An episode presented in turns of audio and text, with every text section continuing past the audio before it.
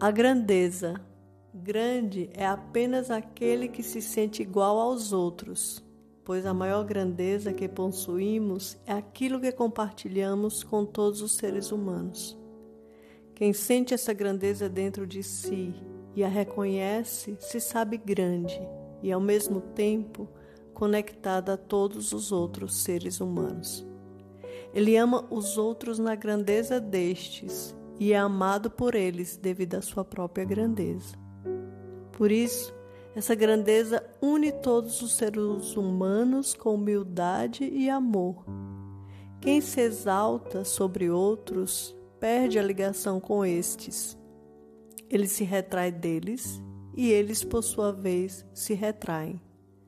Por isso, essa presunção causa solidão e desconfiança. Quem se exalta deve temer que os outros o rejeitem, que esperem secretamente que caia da tua altura presunçosa, até que volte a ser igual aos outros. Sim, ele mesmo espera secretamente por essa queda, porque a própria alma não suporta essa presunção por longo tempo. Ele acaba cometendo erros incompreensíveis e estranhos mas que estão em harmonia com a sua alma. A verdadeira grandeza é exigente, porém de uma maneira bem fazeja, pois do mesmo modo que ela reconhece os outros, espera esse reconhecimento também por parte deles. Essa exigência benéfica a todos. Ela une onde a exigência é presunçosa ou aquela que se recusa à ação grandiosa separa.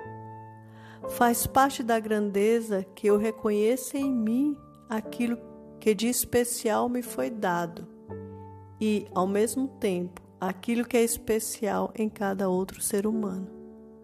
Por isso também o especial é algo comum a todos os seres humanos e une, ao invés de separar, porque também o especial está a serviço do todo.